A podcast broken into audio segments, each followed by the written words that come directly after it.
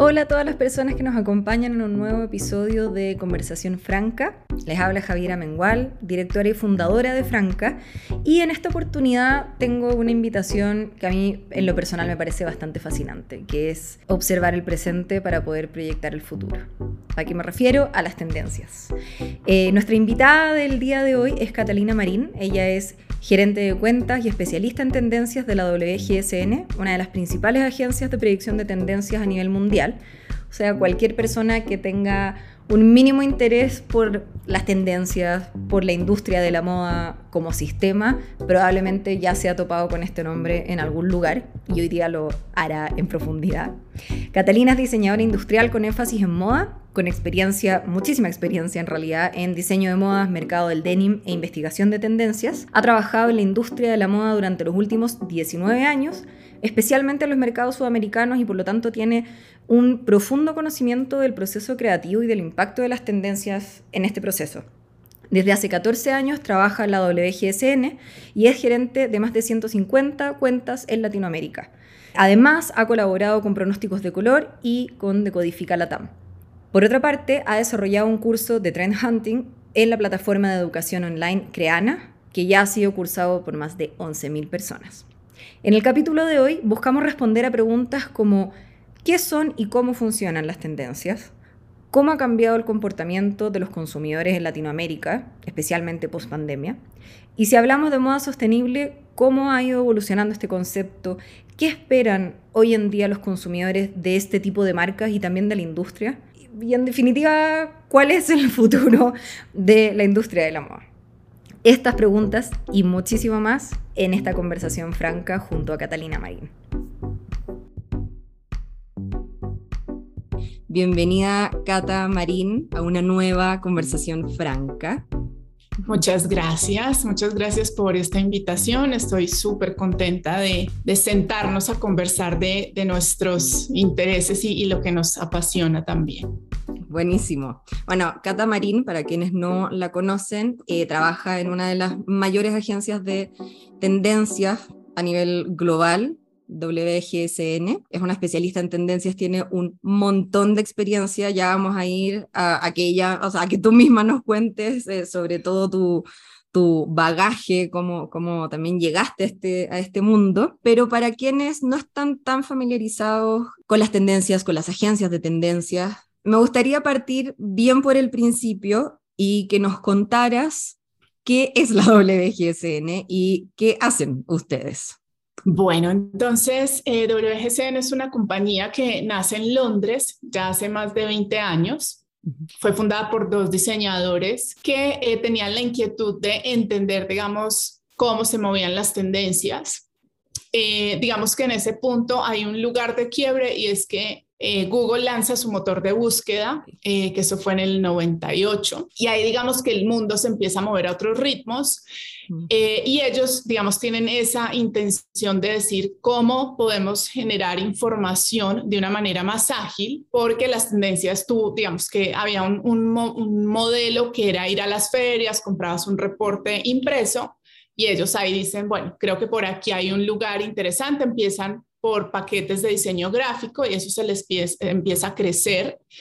Y ellos fueron muy pioneros en lograr vender esos informes online, pues o de una manera digital, donde podían renovar la información con más rapidez. Y bueno, entonces, digamos que empezaron en eso, la compañía luego crece, se posiciona muy bien en, en la parte de investigar tendencias y hacer pronósticos en el, en el área de la moda. Digamos que eso ha ido evolucionando, ha tenido inversionistas, hoy somos parte del grupo Essential, tenemos cinco plataformas que están, digamos, centradas en eh, insight, que es consumidor, moda, alimentos y bebidas, belleza y la parte de interiores. Y la última que lanzaron, que es eh, Consumer Tech, digamos, enfocados en toda esta conversación de la tecnología. Entonces, ¿qué hacen ellos? Lo que hacen es tener un grupo de investigación que tiene varias metodologías para leer el contexto y hacer unas proyecciones de hacia dónde va ese escenario sociocultural y eso cómo impacta en las personas y en la forma en la que van a consumir productos o servicios o en esos cambios fundamentales para poder ofrecer también como esas innovaciones en productos o servicios. Entonces, eso es como su, digamos, su core business, que es hacer pronósticos eh, para que las diferentes compañías puedan tomar decisiones estratégicas en ese sentido. Me llaman la atención varias palabras de las que, de las que fuiste mencionando, pero antes de profundizar en ellas, también quisiera que me pudieras explicar qué es una tendencia, porque finalmente uno está como que es una palabra que ya a este punto, con todo respeto, como que empieza a perder sentido de tanto que lo escuchamos, como pasa con muchas palabras en la industria de la moda. Entonces, para poder eh, darle contexto a esa palabra y cómo la trabajan ustedes desde WGSN, ¿qué, qué es? ¿De qué hablamos cuando hablamos de tendencia en este, en este podcast, por ejemplo? Hay muchas definiciones en realidad cuando tú vas a leer pues a un sociólogo, a un antropólogo, digamos en, en general, cuando buscas un libro como para hablar de tendencias, eh, hay una definición que a mí me gusta mucho porque dice que es cuando una novedad comienza a ser adoptada por una masa crítica de consumidores como capaz de generar en un grupo la sensación de que esa novedad debe ser adoptada. Entonces, para nosotros también es importante hacer esa definición porque como tú dices, la palabra tendencia, ¿no? Está hoy muy desgastada y como que tendencia es cualquier cosa. A veces dicen tendencia y es algo que ya está absolutamente masificado. Claro. Que si uno se va al rigor de la definición, no sería una tendencia, sino que ya sería una moda como tal. Entonces, también es importante, digamos, diferenciar entre novedad, digamos que la novedad muchas veces sí logra ser percibido como algo diferente, toma base de algo previo, pero trae un twist diferente. Y la tendencia, digamos, es cuando notamos que ya hay varias personas o varias comunidades que dicen, no, hay que adoptar esto o hacerlo pues como parte de, lo que hacemos. Entonces es cuando esa novedad empieza a ser adoptada por, por un grupo de personas. Hay un sociólogo que se llama Emil Durkheim y él dice las tendencias son hechos sociales. Entonces dice, son fenómenos que no importa cuán rápidamente y el contexto en el que se forman y evolucionan, si proporcionan una evidencia tangible de que los de, esos cambios sociales, relacionales y culturales.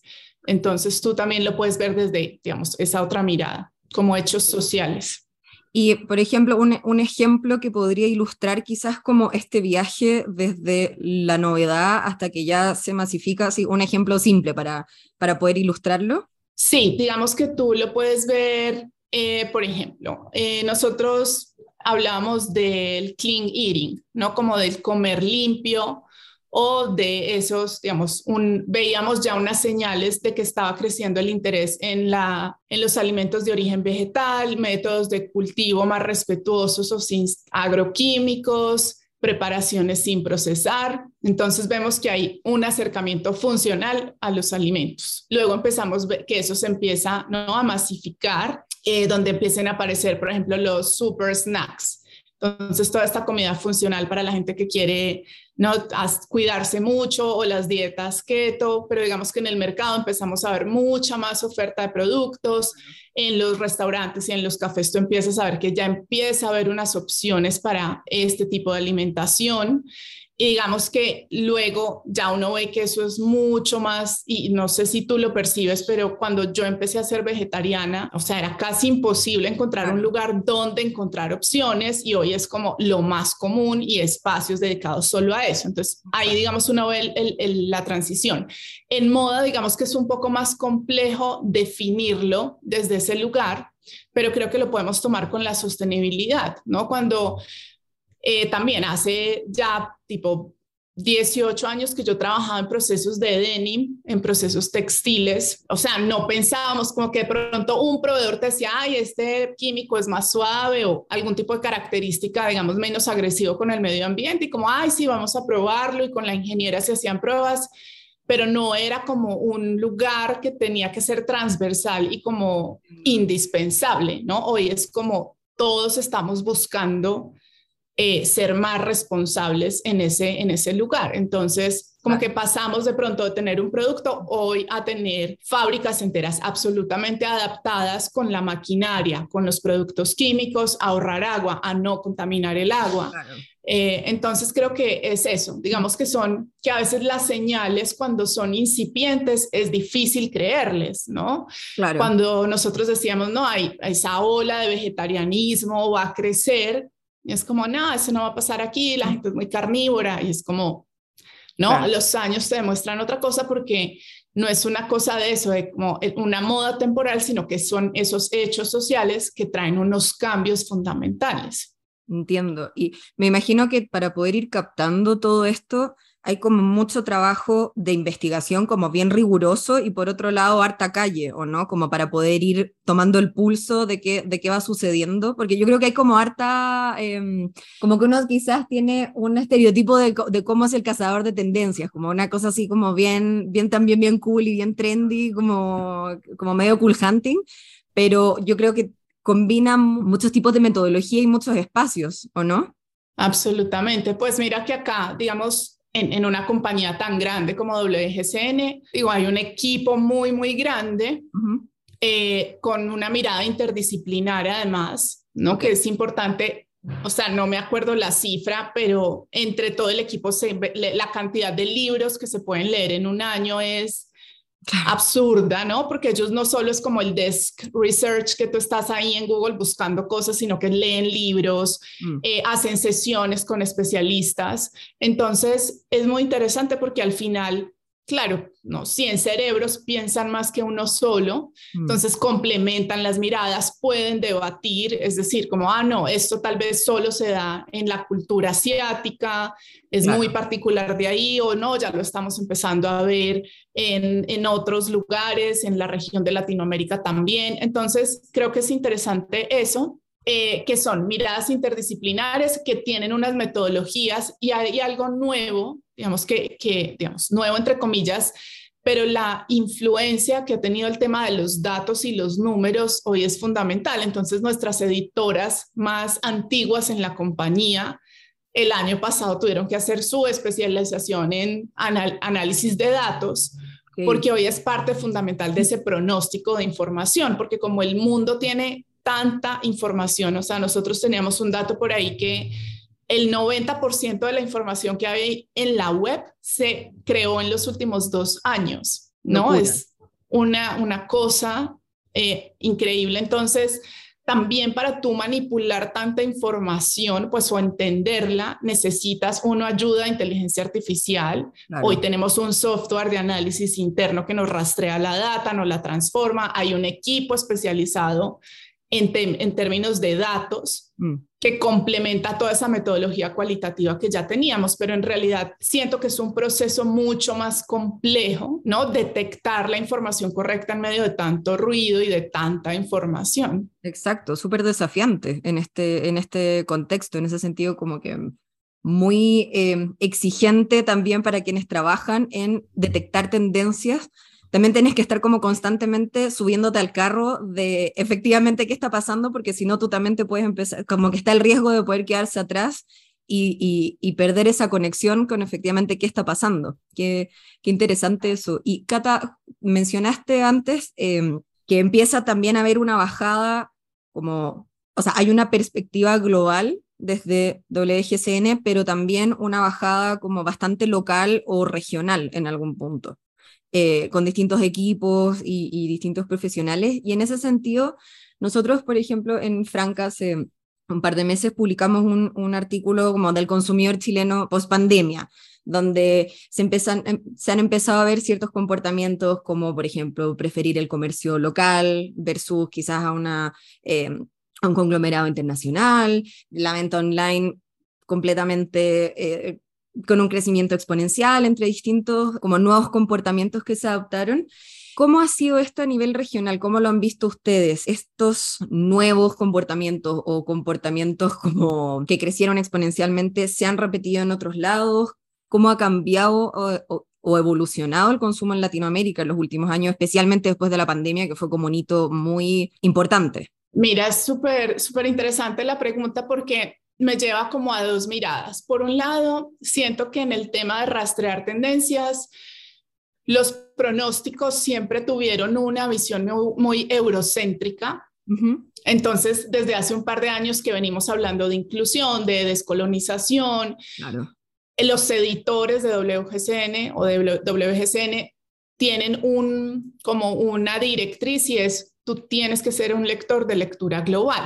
En ese sentido, las imágenes que hoy encuentras en la página, en los pronósticos, hablan de esa diversidad y no solo es la referencia, digamos, eurocentrista. Eh, y eso ha hecho que nosotros también seamos fuente de información, que mm. antes era, ¿no? Como todos, ay, ¿qué está pasando en Europa, en Estados Unidos? Y ahí siguiendo como borreguitos, como dame, dame y era difícil también, eh, ¿no? Esas fricciones entre cómo adapto todo eso a alguien que es, ¿no? Que tiene sus matices culturales. Entonces, por ahí ha habido un cambio interesante en términos de que hoy también participamos en, esos, en esas fuentes de inspiración como región, que a veces es complejo en algunas temáticas, pero digamos que va, va evolucionando.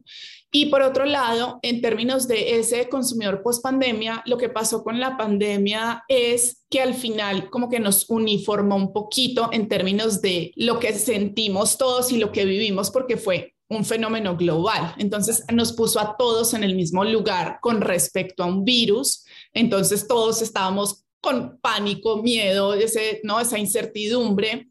Y ese tsunami emocional impactó de formas muy similares a ese consumidor global, incluyendo al latinoamericano, mm. que de pronto siempre fue distinto a, un consumidor no europeo o asiático incluso. Entonces, digamos que ahí nos unimos mucho como a ese sentir global. Entonces, eso que tú decías del, del, reporte que ustedes hicieron sobre Chile es una sensación muy similar a lo que vimos en el resto de Latinoamérica y en el resto del mundo nosotros vemos que hay un proceso de desglobalización, o sea, de entender esa, eh, de esa dependencia internacional de tus proveedores, de tu cadena de suministro. Entonces ahí es eso, como que igual personas muy visionarias lograron antes de la pandemia, estaban ya en procesos de reacomodar sus, sus proveedores de una manera, digamos, en una, en una cercanía regional eh, ese consumo local creo que fue muy interesante porque surgió ese sentido colectivo desde, ¿no? ¿Cómo le ayudo al café de la esquina? ¿Cómo le ayudo a la persona que está más cerca? Entonces entendemos también que ese gasto impacta a, esa comunidad. O sea, ese gasto también pues se entiende como un, acto político. Mm. Entonces también vimos, ¿no? Como todo ese sentir colectivo. Eh, eso también, digamos, está pues como en general y de lo que vemos que ha surgido mucho es que nosotros hablamos mucho de la cultura del cuidado, es decir, la pandemia también te puso en ese lugar de, bueno, cómo nos cuidamos, cómo cuidamos de otros, eh, y se replantea algo que es muy, que también es a nivel global, pero creo que es muy interesante, y es el tema de desligar el trabajo a la identidad o a lo que te define, ¿no? Entonces eso pone unos límites también donde por eso vemos la gran renuncia en Estados Unidos, donde vemos cada vez más personas poniendo en primer lugar su calidad de vida, ¿no? Mm. Entonces dicen, puedo ganar menos, vemos más emprendedores, porque si no consiguen esos trabajos más flexibles, es como que no los voy a sacrificar de ninguna manera. Entonces, vemos que hay unos cambios fundamentales y eso va a generar unos cambios en cómo la gente gasta y cómo la gente busca mm. Eh, digamos, esos productos y esos servicios. Y digamos que eso lo vemos globalmente, incluyendo pues la región latinoamericana. Creo que el tema, por ejemplo, con respecto a la inflación, ha sido una conversación no candente eh, este año, que países que antes no, de pronto no estaban acostumbrados, ¿no?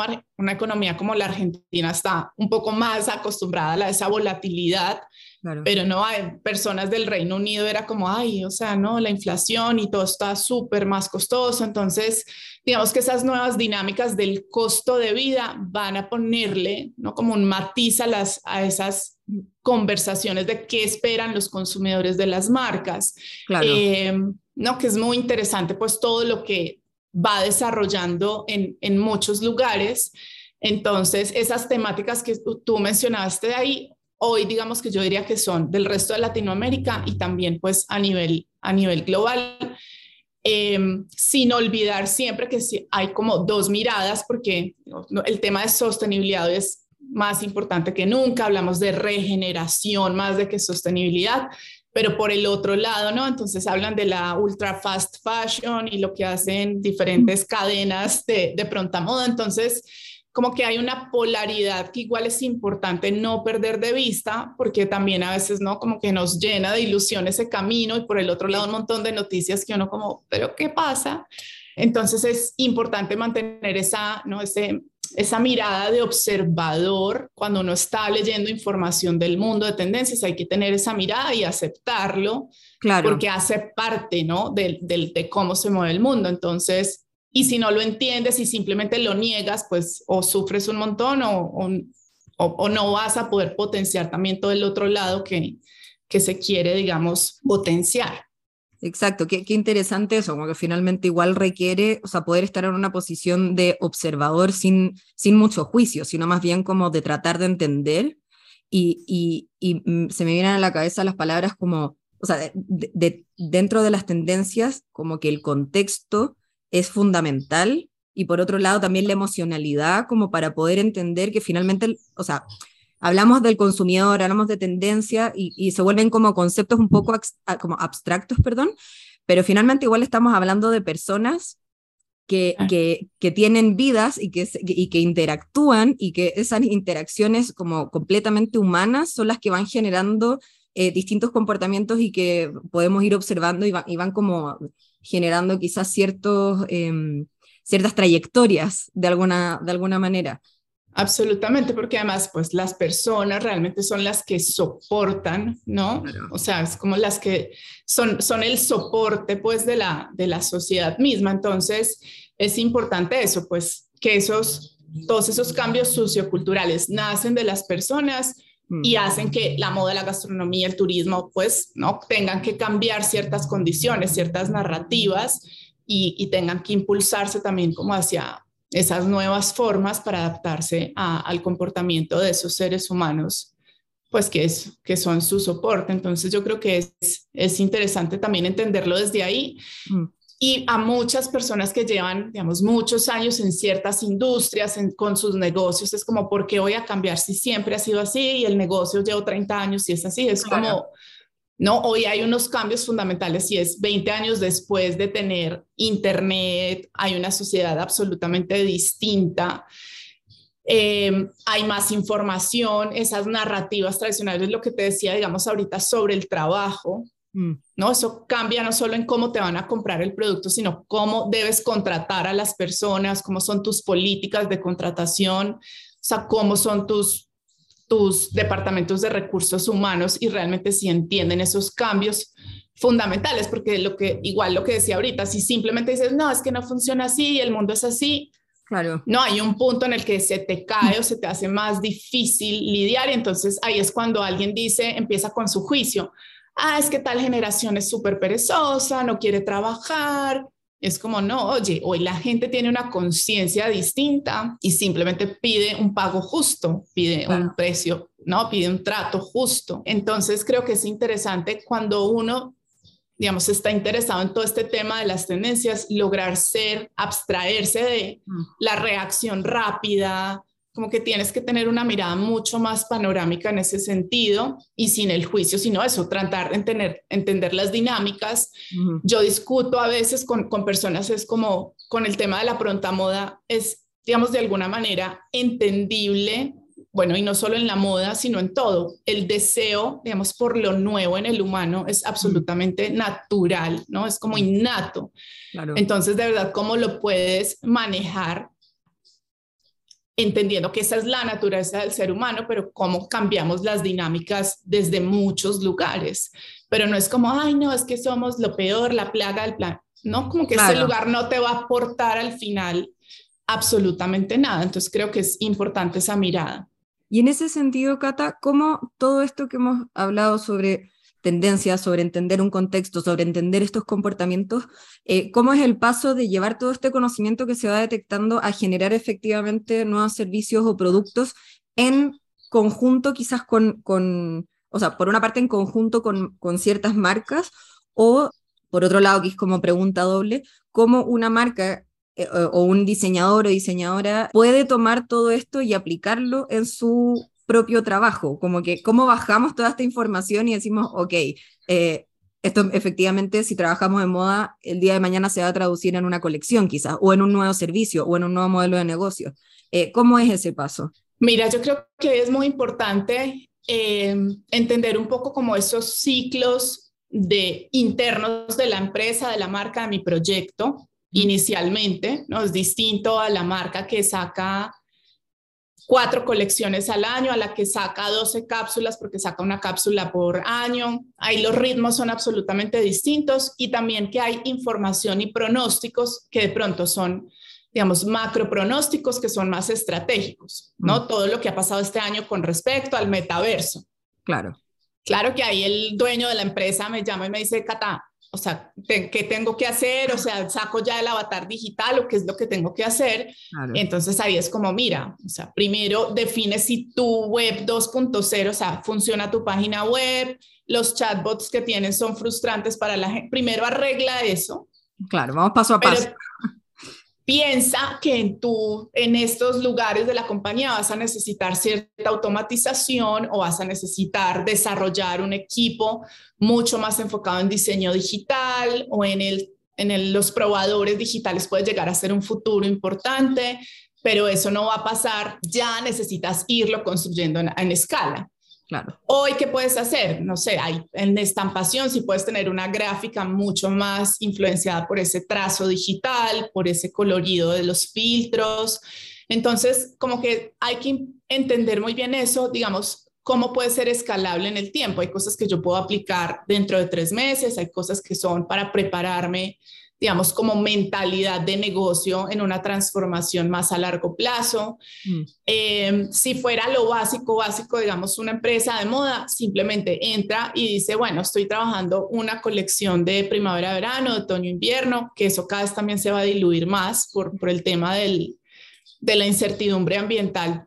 Nosotros desde hace ocho años estamos diciendo va a haber un punto en el que no existan las estaciones, sino que vas a necesitar ¿no? un unas colecciones absolutamente versátiles que se puedan, una prenda se pueda manejar todo el año. Claro, más adaptable en ese sentido. Y eso, digamos que es tomar una referencia, cruzarla con mi información interna, que eso es muy importante. Es decir, si te dan una carta de color eh, y te están diciendo el, la banda digital es el color del año, ¿no? 2023.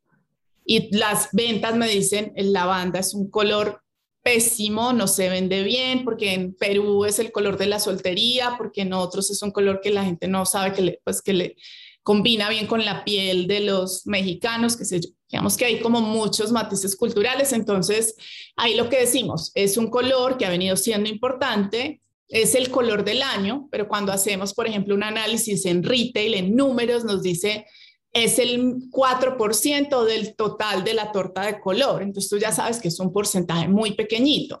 Y hay un buyer's briefing que te dice, es un color que si a usted le da dificultad, empiécelo a usar en los fondos de Instagram, en las vitrinas, para que la gente sepa que es una marca informada y compra el blanco, el negro y el gris. Pero digamos que es eso, digamos que para una compañía que de pronto sea súper moda, va a decir, no, yo voy a meter ese lila ya y lo voy a poner en accesorios. Porque yo sí soy una, a mí me, yo soy un poco autoridad en, digamos, en pronta moda, entonces la gente sí va a venir a comprarme ese producto.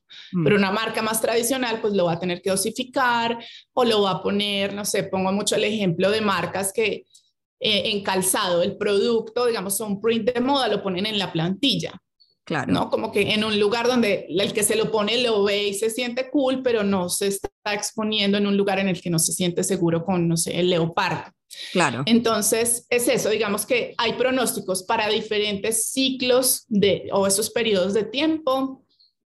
Y dependiendo de la marca, tú puedes adaptarlo inmediatamente en producto o hay cosas que son más a largo plazo, mm. que son esos, sí, como esas eh, tendencias que de pronto, como decía, del metaverso, de la sostenibilidad, que no es como solo hacer la acción ya de, ay, saquemos una colección más verde y ya, no, de verdad, ¿no? Hacia adelante, tú cómo te vas a pensar en un planeta donde el algodón no se va a poder cultivar porque no va a haber suficiente agua. Claro.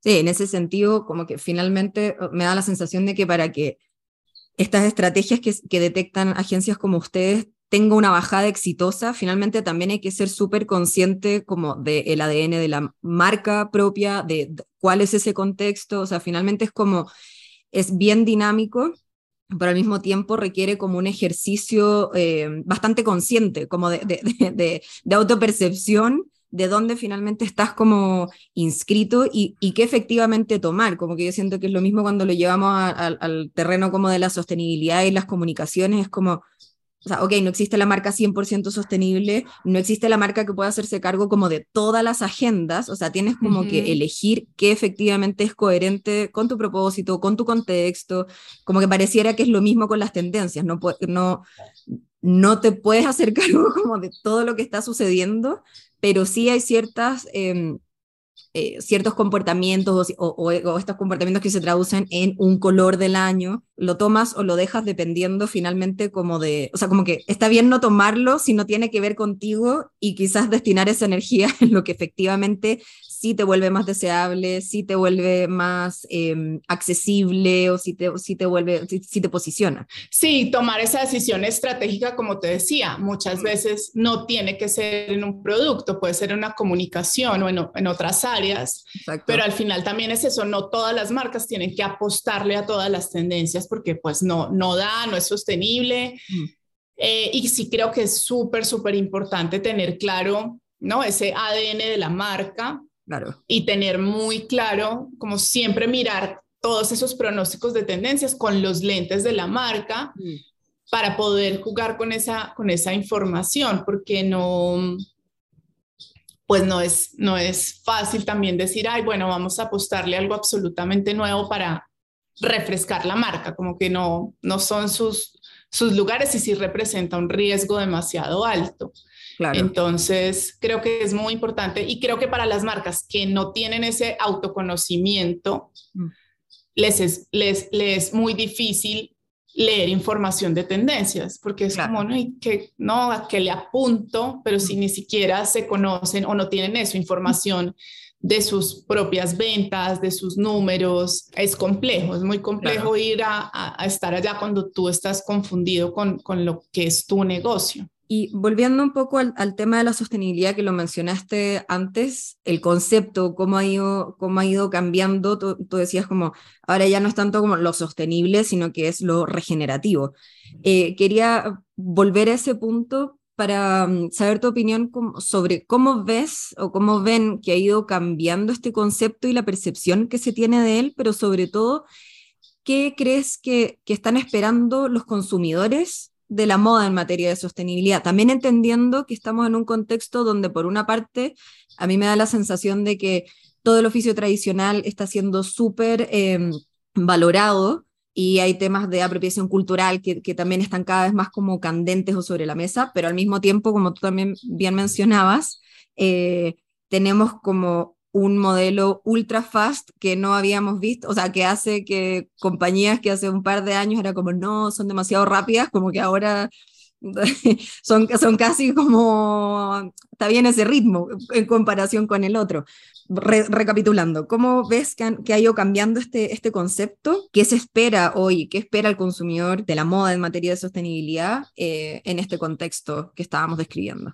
Como te decía ahorita, el tema de sostenibilidad, digamos, la palabra también pues está como, nosotros decimos acá en Colombia como trajinada, ¿no? Como desgastada en, ese lugar, pero sigue siendo fundamental pues como en los ejes de mm. desarrollo de cualquier negocio y más en el tema de la moda.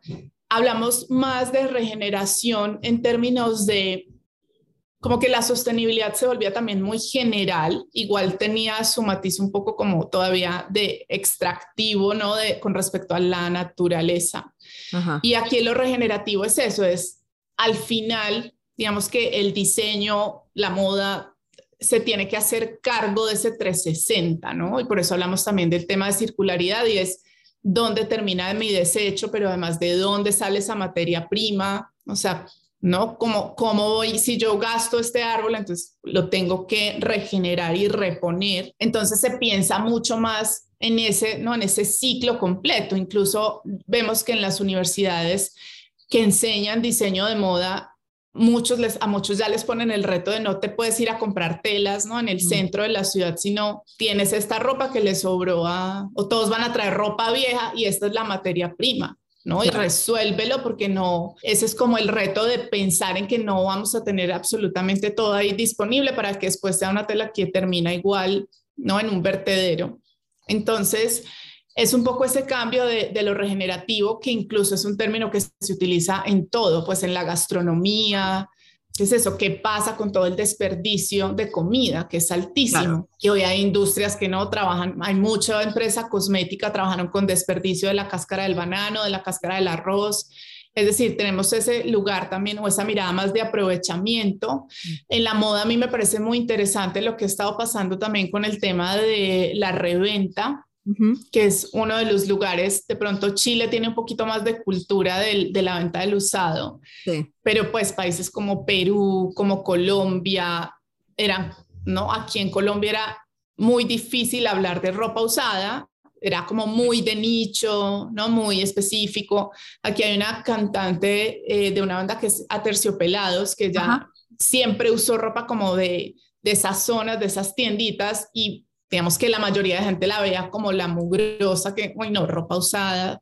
Claro. Y, hoy yo miro el panorama y digo, no, y hay aplicaciones, hay tiendas de todo tipo. Entonces el tema de la reventa, incluso viendo algunos retailers en Chile que tienen sus secciones de ropa usada en venta.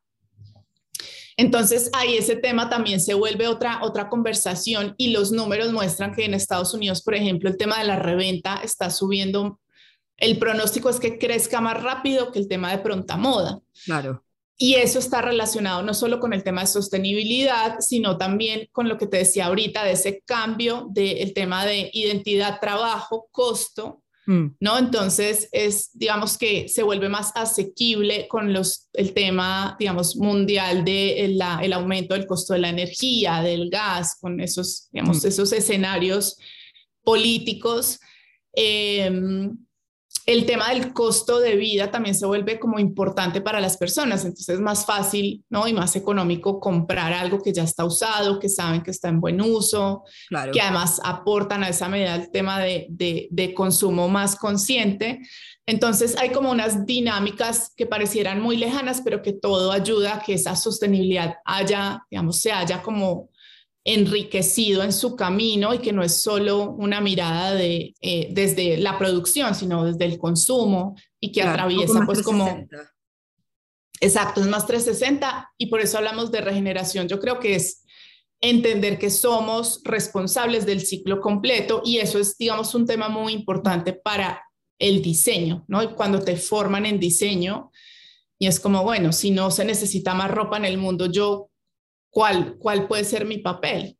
Que en términos también de, digamos, ahora con todo este lugar del metaverso, entonces la ropa digital, digamos que tiene también un aspecto interesante de versatilidad y de pronto menos insumos materiales, igual tiene un impacto, ¿no? En el tema de consumo energético, entonces, digamos que hay todo, todo un tema muy amplio eh, pero digamos que lo, lo, vemos en ese sentido, que sí hay, hay lentamente una conciencia que se va, digamos, ampliando. Mm. Y hay otra cosa que yo creo que es, digamos, que es dura de aceptar, pero la gente al final le cuesta mucho hacerse responsable cuando uno habla, digamos, ya masivamente, porque también, digamos, que hay necesidades básicas no resueltas, sobre todo en Latinoamérica, ¿no? Cuando hay, hay gente que todavía no tiene agua potable o cuando hay gente que todavía es como le dices, no, no compres el agua de botellón, es como no tengo alcantarillado. Entonces, como que hay unas dinámicas sociales que también, digo, son muy complejas en términos de, de esas, esos escenarios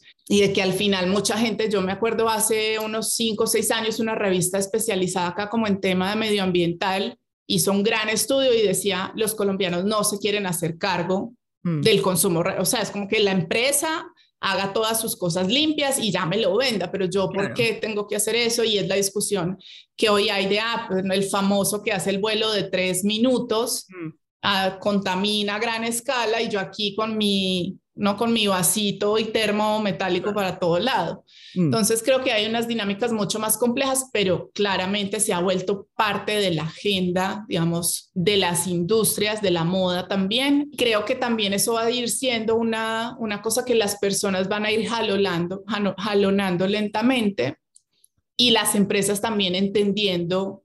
Creo que les había costado mucho entenderse como parte de ese sistema del, pues de, de recursos que son que mm. pueden ser finitos, ¿no? O sea, conozco una empresa gigantesca de cervezas que dijo, si yo no cuido el agua de la montaña, que es mi base para hacer cerveza, digo, ¿cómo voy a producir cerveza en 60 años? Claro. eso mismo está pasando con, con la moda también. De verdad, la pregunta sobre los algodones, el agua que se necesita para cultivar un algodón. Entonces, ahora, por ejemplo, en WGCN hay muchos reportes sobre fibras como nuevos tipos de fibras o cuáles fibras consumen menos agua, cuáles son las mezclas ideales. E, es eso, es digamos que son cosas mucho más de, de, tiempo y de ir escalonando. También hablamos nosotros ahorita mucho de una palabra que es protopía.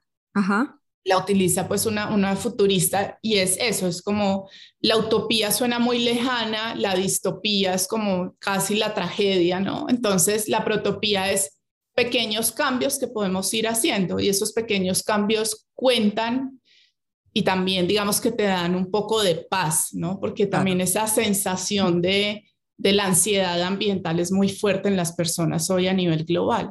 Claro, sobre todo en nuevas generaciones, como que cómo te enfrentas a este escenario donde todo pareciera que se va como derrumbando, efectivamente también ahí está la oportunidad de, de poder em, quizás reentendernos en ese contexto y me parece súper interesante el ejemplo que estabas diciendo sobre mm, eh, esa cervecera, que es como finalmente yo soy parte de un ecosistema, no desde, no desde una mirada como soñadora de todos somos parte de la tierra, sino que es como esto es real, o sea, ahí están mis recursos, o sea, esos recursos hoy me generan riqueza, por lo tanto tengo que cuidar esos recursos, ese trabajo me genera riqueza, yo también tengo que cuidarlo y es como volver a entender o, recalibrar dónde vamos como poniendo las fichas y la, importancia, donde no solamente puede estar como en, en la rentabilidad, que todo bien con la rentabilidad, porque genera otros virtuosismos, pero no en desmedro de, de, otros y poder comprendernos como a todos dentro, de ese,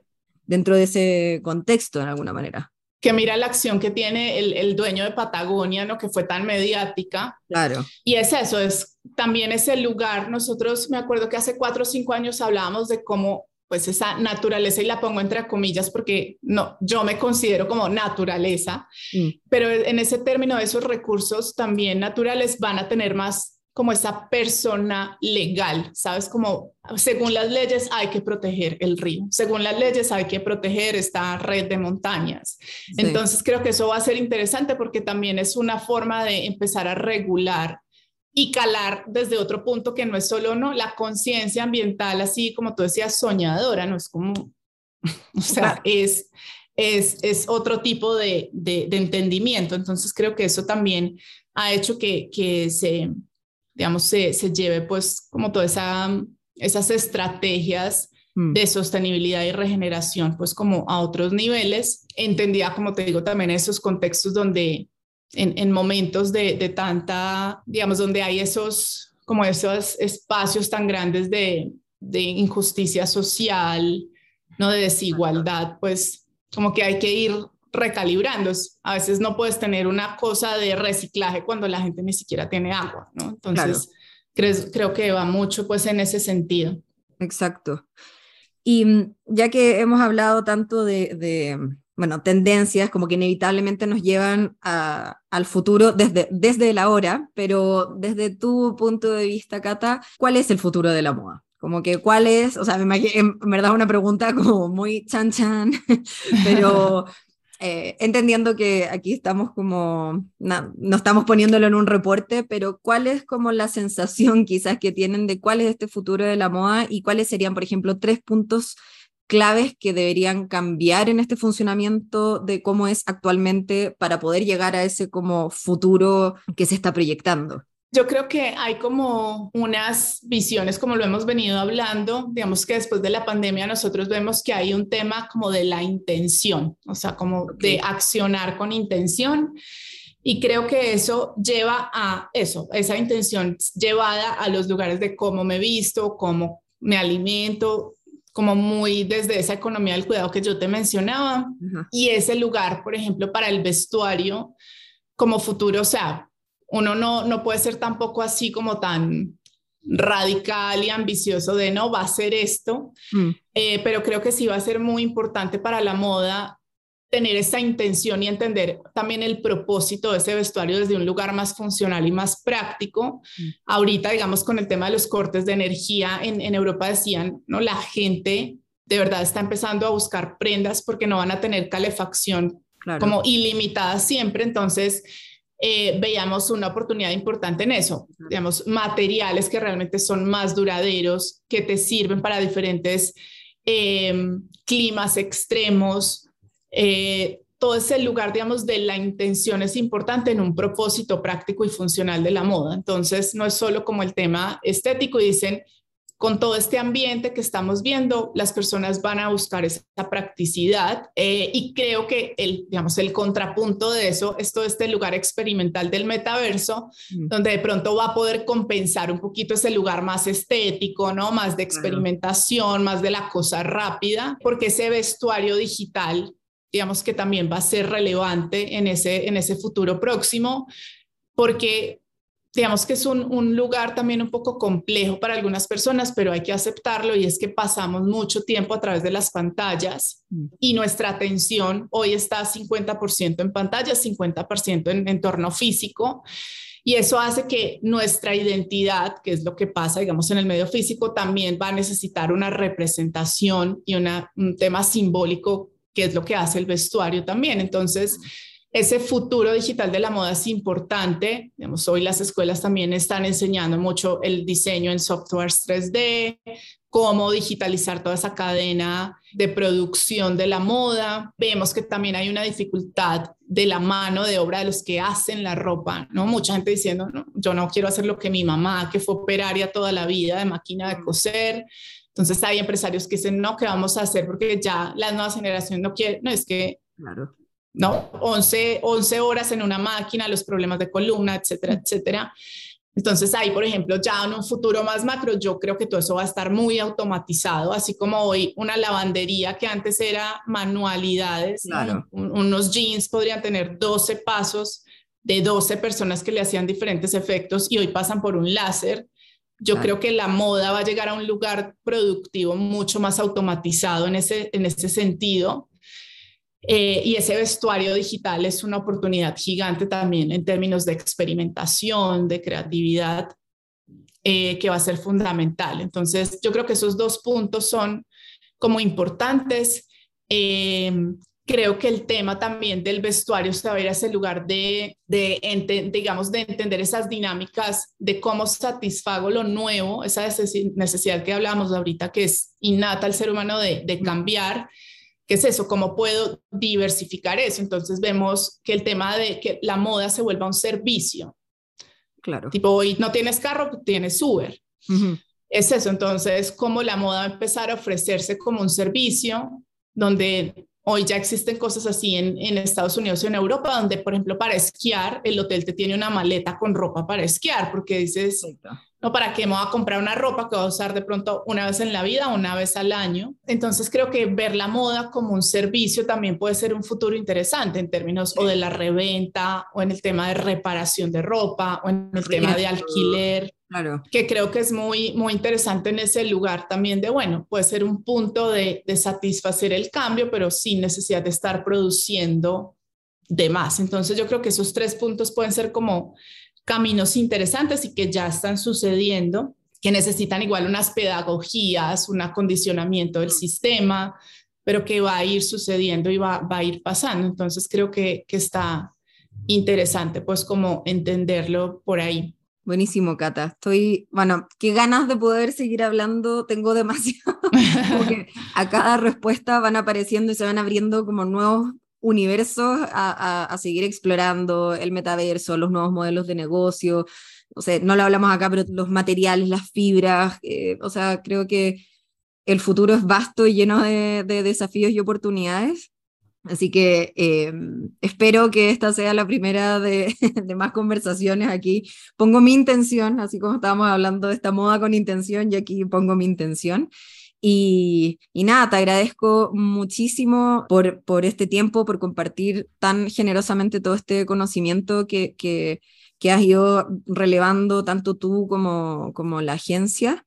Y solo para cerrar, eh, así como qué recomendaciones tipo libro, película, web, podcast, lo que sea, eh, podrías darle a alguna persona o a alguna marca que quiere involucrarse en la investigación de tendencias? Tú como que por dónde le dirías, parte por acá o quizás no parte por acá, pero oye, este podcast está increíble, revísalo. ¿Cuáles son tus recomendaciones personales? Bueno, eh, principalmente mi recomendación es mm, dosificar, dosificarse la información. Creo que estamos en un punto donde todos estamos sobreinformados, donde hay cursos, hay mil cosas, digamos, para formarse. Entonces, eh, yo creo que es muy importante abrirse espacio para poder digerir información. Entonces, es algo que yo también estoy necesitando hacer.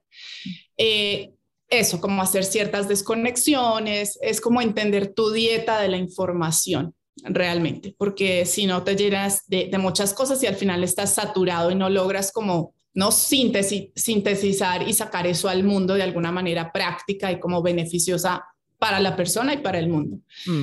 Eh, digamos que me parece interesante lo que hace eh, el podcast de WGCN, digamos que es una herramienta que es costosa, que yo sé que es para empresas que puedan invertir, entonces el podcast es gratuito y todos los grandes pronósticos y las conversaciones más relevantes las están poniendo ahí, entonces creo que puede ser un lugar interesante para entender esa mirada interdisciplinar, para entender ellos cómo detectan señales, de qué están hablando hoy. Me parece que es un lugar bastante, eh, sí, como pedagógico en ese sentido. Eh, hay también eh, diferentes, digamos, como puntos donde, digamos, cursos interesantes que hoy hay en plataformas que son cursos básicos, eh, pues tipo Platzi, Creana, donde hay algunos cursos que pueden ser interesantes también en términos de investigación de tendencias, o sea, así que, ¿qué es una tendencia? ¿Qué es una mm. novedad? O sea, como los básicos básicos que los pueden encontrar como en ese tipo de plataformas y que están en español, porque yo sé que también a veces el tema del inglés es un poquito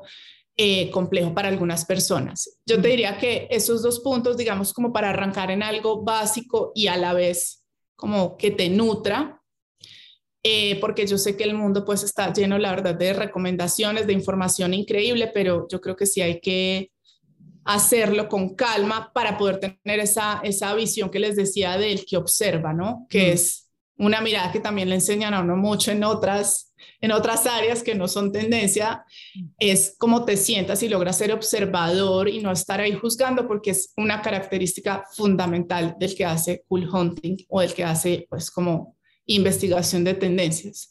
Em, creo que eso es como lo más importante. Buenísimo. Tremendos insights y consejos y recomendaciones en realidad para tener en consideración en estos tiempos locos en los que, en los que vivimos. Y de hecho lo tomo muy también de cerca nosotros como una plataforma que generamos contenido, también como que resueno mucho con esa necesidad a veces descansar, de tener quizás otras instancias de, de información y de, y de, digerir esa información para efectivamente como generar valor, yo creo. Eh, Vamos a frenar esa ansiedad y, y, y centrarnos en el valor. Muchísimas gracias, Cata. Estoy de verdad profundamente agradecida y hasta la próxima. Muchísimas gracias por esta invitación tan bella.